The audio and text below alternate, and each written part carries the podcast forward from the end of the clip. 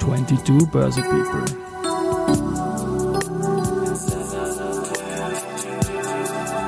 In summer 22,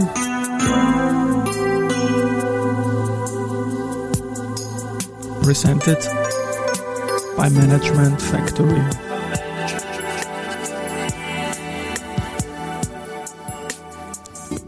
Ja, willkommen zur Serie 22 Börse People in Summer 22 und diese Season 1 der Werdegang und Personality Folgen ist presented by Management Factory. Mein Name ist Christian Drastil, ich bin der Host dieses Podcasts und mein 21. Gast ist Stefan Embacher. Er ist Mitgründer und CEO von Foreus, einem Startup, das Dienstleistungen für zum Beispiel Banken und Rechtsanwälte in der Betrugsbekämpfung im Bereich Cyber und Kryptos anbietet. Servus Stefan und herzlich willkommen bei mir im Studio. Hallo Christian, danke für die Einladung und hallo liebe Zuhörer, ich freue mich auf einen spannenden Talk. Ich freue mich auch auf einen spannenden Talk, weil das ist für mich wirklich ein ganz, ganz neuer, wichtiger Bereich im Kapitalmarkt. Also die Börsegeschichte betrifft uns ja alle. Und wir haben in den vergangenen Jahren halt gesehen, dass im Bereich Anlegerschutz immer neue Facetten reinkommen. Es kommen neue Punkte, äh, die auch sehr digital sind. Und da spielst du mit deinem Startup Foreos eine, eine wesentliche Rolle. Aber ich handle mich mal chronologisch vor. Ähm, du hast begonnen beim österreichischen Bundesheer als Berufssoldat, hast dort Jahre verbracht und das ist sicherlich ein Sicherheitsthema gewesen, alles rundherum. War das für deine weitere Karriere irgendwie schon ein Punkt, dass dieses Denken in dir stark geworden ist? Genau, ich war sieben, siebeneinhalb Jahre beim österreichischen Bundesheer beschäftigt als Berufsunteroffizier äh, und dieser Werdegang hat mir natürlich den Weg geöffnet, dass ich nach Amerika zu Ballantier gekommen bin und somit ist dann eigentlich für alles weitere der Weg geebnet gewesen. Ballantier, ein Riesenunternehmen, österreichisch auch irgendwie der Bezug über die Laura Ruders da und natürlich ein börsennotiertes Unternehmen und, und Hut ab natürlich äh, in, in deiner Karriere diesen Punkt drinnen zu haben. Ich habe da in deinem, in deinem Lebenslauf auch noch den Punkt OSZE drinnen stehen. Du bist Election Observer, also eine Art Wahlbeobachter. Genau, ich bin da im internationalen Wahlbeobachterkomitee wo ich einfach zu Wahlbeobachtermissionen zum Beispiel einberufen werden kann oder mich eben freiwillig melden kann. Und ich bin auch bei Guidepoint, das ist eines von den größten Beraternetzwerke weltweit im Bereich äh, Cybersecurity etc., äh, bin ich auch das ein oder andere Mal als OSINT Advisor tätig, auch für börsennotierte Unternehmen weltweit zum Beispiel. Kannst du uns kurz erklären, was OSINT bedeutet, bitte? Uh, OSINT ist Open Source Intelligence. Das okay. bedeutet ganz einfach, das ist Informationsbeschaffung aus öffentlich zugänglichen Quellen. Das kann jetzt bedeuten, dass das eine Informationsbeschaffung zu Personen ist, zu Unternehmen, aber auch das kann eine technische OSINT-Analyse sein. Das heißt einfach, dass zum Beispiel E-Mail-Adressen, Webseiten auf deren technischen Parameter etc. überprüft werden. Und das führt uns eigentlich jeder zu. Ein Jahr ist es jetzt her, im August 2021 hast du mit einem Partner das Unternehmen Foreus in der Langform Blockchain Analytics gegründet.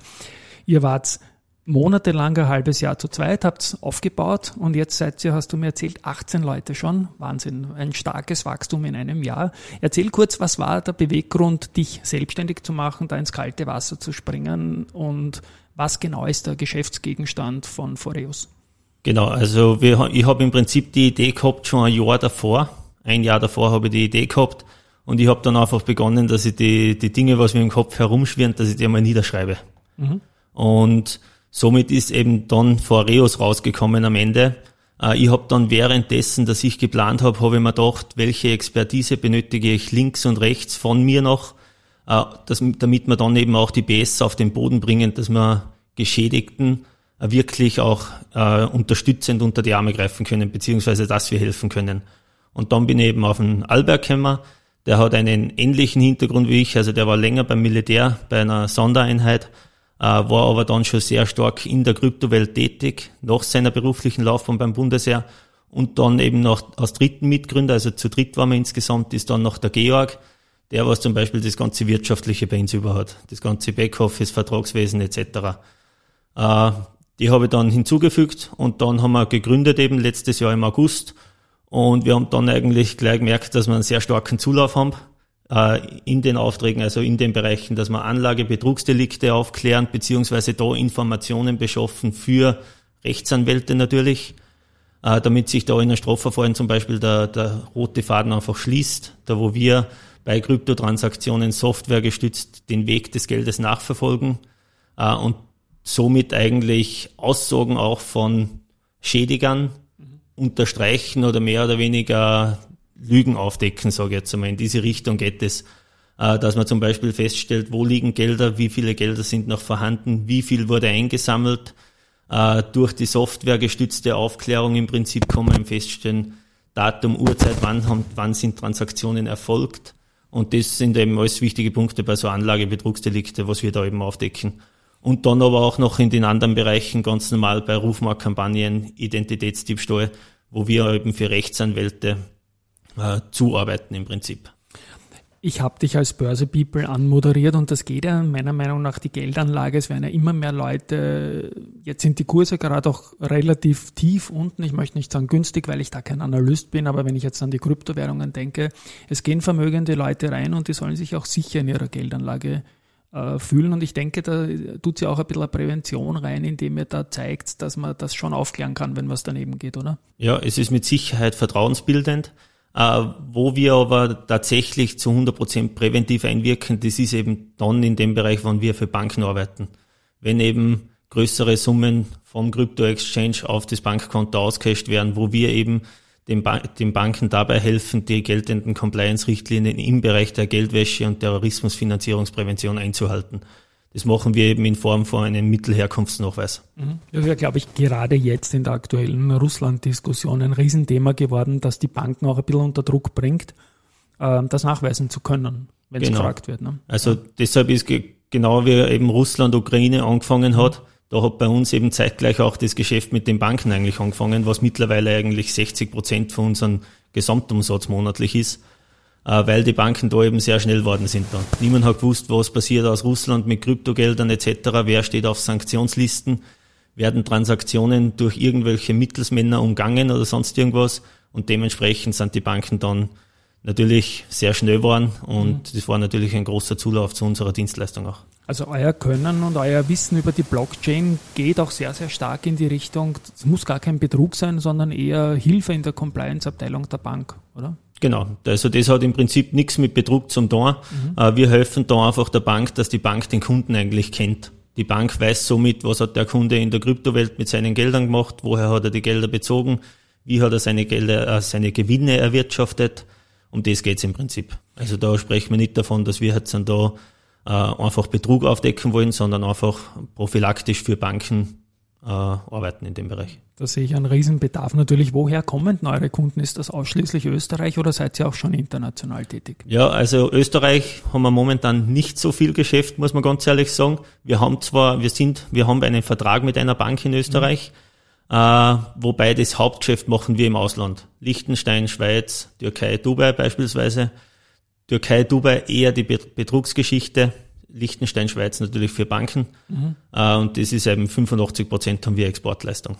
Die beiden Länder gelten ja als Hochburg in Europa für, für Geldanlage von vermögenden ähm, Anlegern und müssen sicherlich aufpassen, dass sie da nicht unter Druck kommen, wenn sie irgendwelche Richtlinien zu locker angehen natürlich, gar keine Frage. Ja, auch die Wertpapieraufsichten sind ja, glaube ich, ein Thema, die in eure Richtungen spielen. Ich glaube zu wissen, dass die BaFin da vor Jahren schon eine Initiative gemacht hat, also die deutsche Aufsicht, äh, dass es da bankenaufsichtliche Anforderungen an die IT gibt. Seid ihr da auch irgendwie beauftragt oder involviert? Genau, kurz gesagt, das ist die BAIT, geregelt durch die BaFin.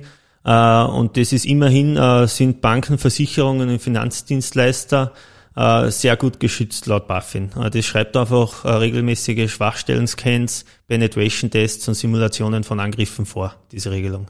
Das heißt, die Kunden wissen, dass ihr sie angreift oder wissen die das nicht, aber sie sind von, ihr, ihr werdet engagiert von den Kunden, um irgendwann anzugreifen und dann Feedback zu geben, oder? Genau, also Penetration Tester, das ist wieder ein eigenes Feld. Ja. Da gibt's wieder eigene Firmen dazu.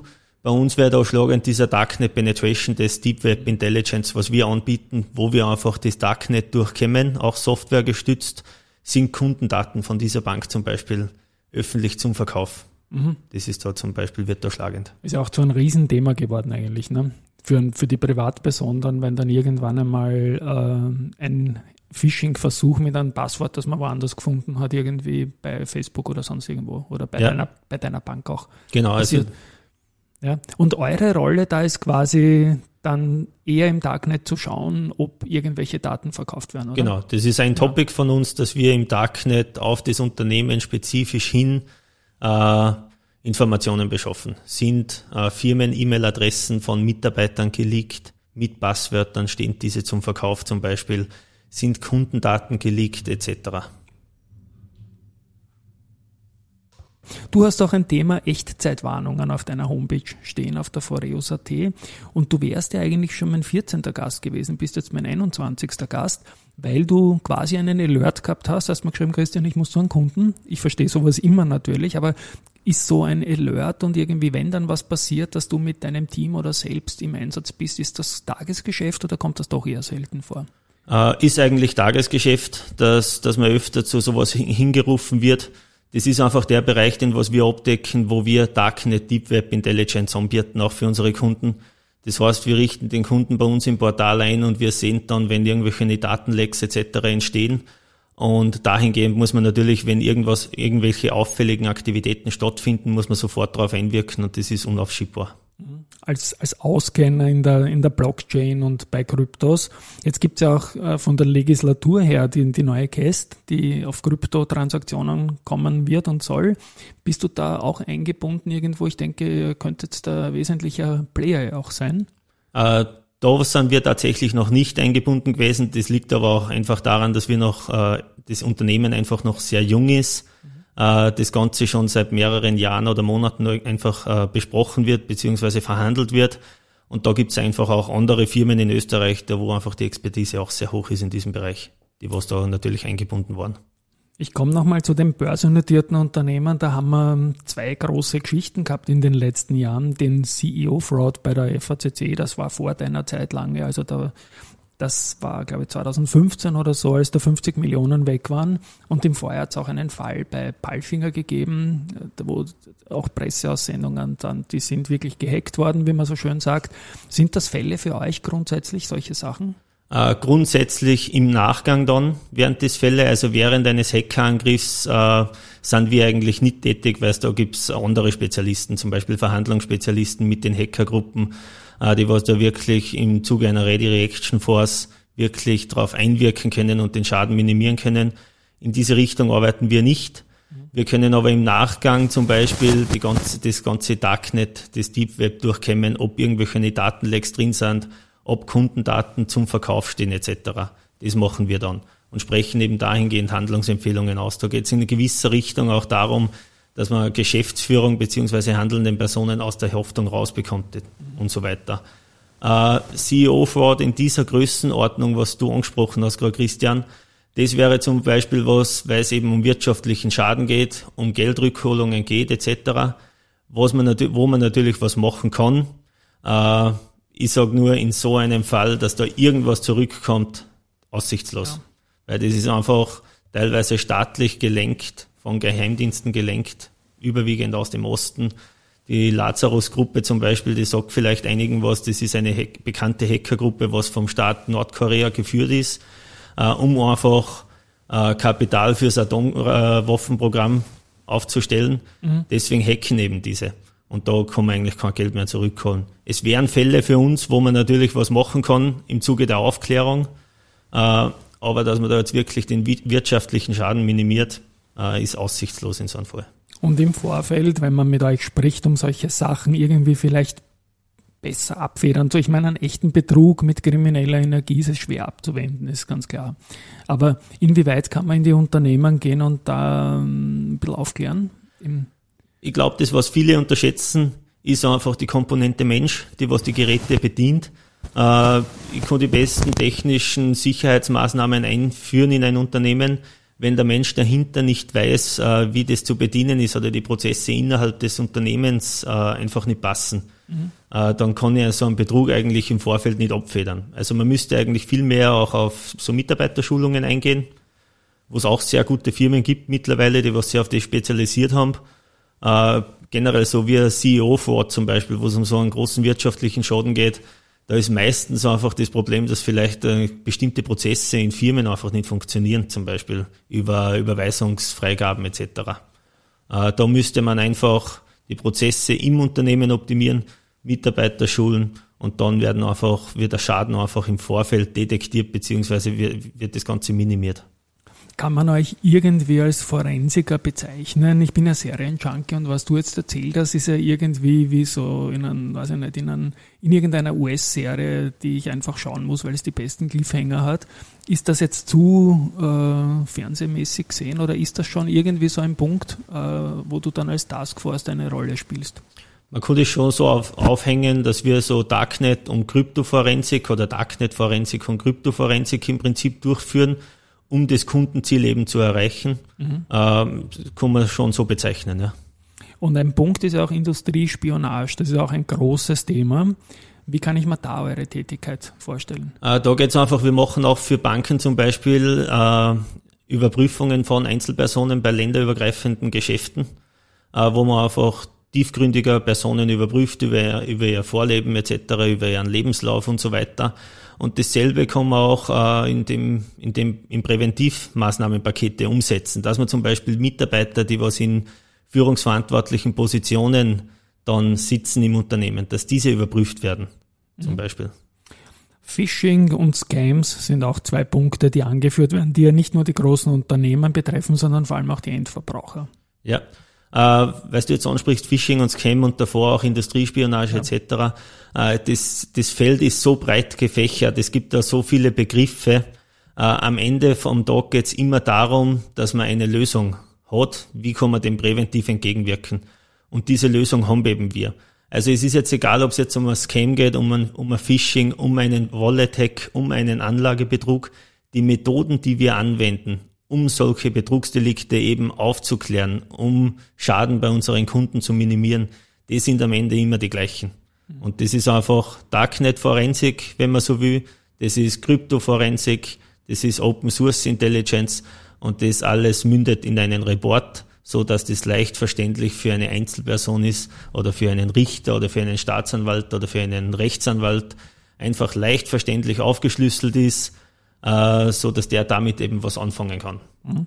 Wenn ich jetzt das als börsennotiertes Unternehmen zum Beispiel höre, diesen Podcast hier, ähm, und dann, okay, mit dem möchte ich mich mal treffen, macht ihr auch solche Informationsgespräche im Vorfeld? Natürlich, also unsere Dienstleistungen beruhen darauf, dass wir Fragen stellen. Ja. Das ist äh, essentiell bei uns. Also es ist nicht so, dass wir zaubern können, einen Kunden einrichten und somit ist der Schaden abgewehrt, sondern unsere Dienstleistung beruht darauf, dass wir sehr viele Gespräche mit den Kunden führen, äh, Fragenkataloge erstellen äh, etc. Und dementsprechend natürlich im Vorfeld finden Gespräche statt. Dann wird eine Methode festgelegt beziehungsweise ein Ziel festgelegt, was erreicht werden soll damit. Und dann kommt man in die Umsetzung eben. Schaut ihr euch eigentlich auch Aktienkursentwicklungen an oder ist das ein ganz ein anderes Feld? Ah, das ist, also das ist nicht unser Feld. Wir sind natürlich mhm. auch im kommerziellen Betrugsbereich, also wenn es jetzt um Finanzbetrug oder was geht, äh, tätig, wo man aber auch wieder mit diesen Methoden wie Informationsbeschaffung über Social Media etc. zu Personen und so weiter äh, tätig sind. Aber so Aktienkurse an sich, die haben jetzt keinen Einfluss auf uns. Okay. Was einen Einfluss auf uns hat, das ist zum Beispiel ein Russland-Ukraine-Konflikt. Mhm. Äh, das ist zum Beispiel eine Corona-Krise. Das alles hat Einfluss auf die Unternehmenssicherheit. Äh, die Branchen sind immer verschieden betroffen, je nach geopolitischer Lage. Also mhm. das ist natürlich für uns wichtig. Also Ukraine ist mal klar, da geht es um große Vermögen, da geht es um internationale Vorgaben und Stichwort Corona, war das das Thema Homeoffice und Sicherheit oder um was ist es da gegangen? Da ist natürlich um äh, Homeoffice und Sicherheit gegangen auch, aber was ich, ich damit meine, ist einfach, dass äh, Branchen verschieden stark betroffen sind, je nach geopolitischer Lage.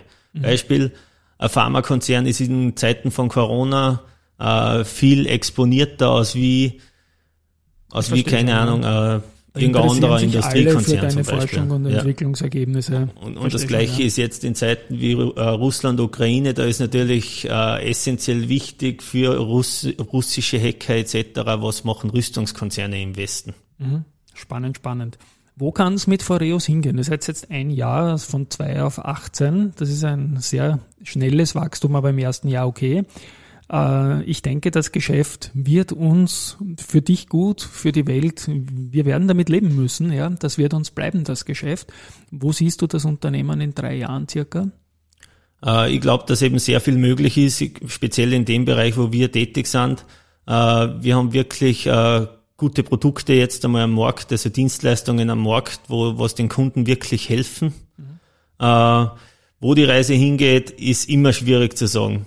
Es hat keiner jetzt von uns damit gerechnet, dass jetzt durch Russland, Ukraine das Geschäft im Bankenbereich so explodiert, kann man schon fast sagen ist eben schwer zu sagen. Ich sage einmal, jede Krise spielt uns natürlich in die Hände und in, wir leben nicht in den stabilsten Zeiten. Ja. Und dementsprechend äh, sehe ich natürlich ein großes Wachstum äh, in den nächsten drei Jahren, was bei uns möglich ist. Mhm. Ich möchte solche Unternehmen, die extrem wichtig sind, auch nicht als Krisengewinner darstellen, sondern als Leute, die prohibieren irgendwie, dass das in Zukunft also auch nicht mehr ganz so leicht sein wird und ein bisschen Ängste auch auf der bösartigen Seite da sind. Es gibt da immer wieder Fortbildung, neue Dinge, neue Messen, neue Ideen und es gibt die BTC 22 in Innsbruck, glaube ich, heuer noch. Genau. Wo du auch einer der Vortragenden sein wirst. Um, worüber wirst du da reden? Kannst du das schon genau. sagen? Äh, Mitte September findet eben die größte deutschsprachige Bitcoin-Konferenz äh, in Innsbruck statt. Äh, und ich werde als Vortragender eben vor Ort sein und werde dort zu dem Thema Datenschutz im Bereich Bitcoin-Transaktionen etc. sprechen. Also wie man, wie man sich selbst schützen kann, sage ich jetzt einmal, dass nicht jeder von außen einsehen kann, wie viel Geld ich habe oder welche Transaktionen ich mache, beziehungsweise was auch möglich ist im Bereich der Strafverfolgung und in der Betrugsaufdeckung. Und ähm, warst du schon mal zu Gast bei so einer Konferenz und welches Publikum ist dort zu erwarten? Äh, es ist natürlich in Wien sind ständig Bitcoin-Meetups, also es sind natürlich ständig äh, Meetings oder, oder auch Konferenzen in diesem Bereich. Äh, mittlerweile muss man ganz ehrlich sagen, ist das Publikum selbst bei solchen Kon Konferenzen äh, von bis vom Kleinanleger bis hin zum Aufsichtsratvorsitzenden, wenn man mhm. so will, äh, ist mittlerweile ist da alles, alles Mögliche vertreten eben. Ja, wenn ich mir einrichten kann, werde ich vielleicht auch vorbeischauen. Und ich möchte auch noch sagen, auf der Homepage, auf der foreus.at, da geht sie auch sehr, sehr stark in Richtung Everybody hin und warnt irgendwie vor allen möglichen Sachen, Investorenwarnungen durch die FMA weitergeleitet, aber auch gerade aktuelle Phishing-Kampagnen, die so laufen. Wohin soll sich die Webpage da entwickeln? Ist das vielleicht eine Anlaufstelle auch für Leute, die vorsichtig sein wollen? Genau. Wir stellen das einfach zur Verfügung der breiten Masse, dass wir eben Anleger davor warnen, wenn FMA-Warnungen ausgesprochen sind, dass wir einfach vor aktuellen Betrugsmaschen warnen, dass wir davor warnen, mit Scheinfirmengeschäften einzugehen etc. Äh, das sollte einfach eine Anlauf- und Informationsseite sein für jedermann, sage ich mal. Und natürlich auch für unsere Kunden, dass sie sehen, was kann man bei uns beziehen und was ist der Nutzen daraus für sie eben. Und ihr werdet da mit einer eigenen, nämlich an eine Art Redaktion oder es machen Mitarbeiter mit, permanent für einen aktuellen Feed sorgen. Genau, ich habe da mittlerweile haben wir da äh, zwei Mitarbeiter, was wir Gott sei Dank für das eben abstellen können, die was eben um nur, nur um diesen Bereich kümmern. Das was natürlich auch uns wieder hilft, dass wir sehen, wohin entwickelt sich gerade die ganze Betrugsszene, wenn man so will, äh, ist natürlich für die Firma intern für uns wichtig und dementsprechend können wir das eben dann auch den, den Einzelpersonen zur Verfügung stellen, die was auf unsere Homepage gehen. Es ist natürlich ein Geschäft, wo man nicht allzu viel sagen kann, auch aber wohin entwickelt sich die Betrugsszene? Was ist der große Trend gewesen in den letzten Monaten? Äh, ist schwierig natürlich so, ich glaube die DHL, SMS etc., die haben fast jeden betroffen. Ja. Äh, mittlerweile ist es einfach so, dass diese ganze Hacker-Szene oder das ist ja teilweise organisiert, wie ich schon angesprochen habe, äh, die streuen einfach so breit, weil man einfach da, weil die auch mit Statistiken arbeiten. Das ist das gleiche, wie wenn ich jetzt eine Kugelwerbung schalte zum Beispiel, dann weiß ich auch ungefähr, wie viel kommt dadurch zurück und nichts anderes ist bei den Hacker auch. Und die haben natürlich auch Statistiken, dass wenn die 1000 SMS raussenden, vielleicht, keine Ahnung, 50 draufklicken, etc. Und in die Richtung geht eben das, sie streuen sehr breit, äh, Sie greifen natürlich Firmen gezielt an, vor allem börsennotierte Konzerne, die werden natürlich gezielt angegriffen. Äh, aber so auf die auf Einzelpersonen, da wird eben sehr breit gestreut mit Social Engineering Methoden, was uns eben brandaktuell betrifft. Also die schauen gerade, was ist brandaktuell los in Österreich, weiß man, dass jeder zweite Haushalt der DHL-Paket nach Hause bekommt jeden mhm. Tag.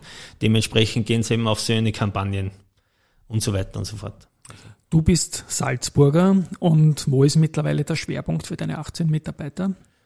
Äh, wo die Mitarbeiter bei welchen, an genau. welchen Standorten sind? Genau, hast du schon außerhalb Salzburg, glaube ich, haben wir im Vorgespräch auch besprochen, dass, glaube ich, in Wien habt ihr, weil da in genau. Österreich halt alles zusammenläuft irgendwie. Genau, wir haben in, in ja. Wien äh, das Hauptoffice. Mhm. Äh, da sind äh, sechs Mitarbeiter beschäftigt mittlerweile. Dann haben wir in Mattighofen, da ist eben die Kryptoforensik angesiedelt, da wo auch der Albert vor Ort der Standortleiter ist. Mhm. Äh, da haben wir auch fünf, fünf Personen. Und der Rest ist eben Backoffice-Organisation, die was in Zell am See angesiedelt sind. Haben wir wieder einen Börsebezug, nicht nur die Motorhall, die KTM, sondern auch deine Kryptoforensik ist in Mattighofen angesiedelt. Ja, lieber Stefan, vielleicht abschließend noch irgendein Call to Action, wie man dich erreichen kann am besten, wenn man mit dir Kontakt aufnehmen will? Ja, am besten über unsere Homepage. Man klickt auf den Button kostenlose Ersteinschätzung einleiten äh, und dann kommt man bei uns unternehmensintern sofort an, in, an die richtige Stelle. Okay www.foreus.at werde ich dann auch noch in den Shownotes verlinken. Lieber Stefan, es war mir eine Riesenfreude. Ich habe auch sehr, sehr viel gelernt bei diesem Gespräch. Und ja, ist, glaube ich, ein wesentlicher Faktor äh, in der Geldanlage auch geworden, in unserer generellen Wohlfühlsicherheit als Privatpersonen und auch als Corporates. Ich wünsche dir mit Foreus äh, viel, viel Erfolg. Äh, das klingt alles sehr spannend. Und danke fürs Vorbeikommen. An der Gelegen bei der Gelegenheit auch Ciao an euch, Hörerinnen und Hörer. Und wir hören uns dann bei der nächsten Folge. Vielen Dank äh, beim Zuhören. Genau. Ciao.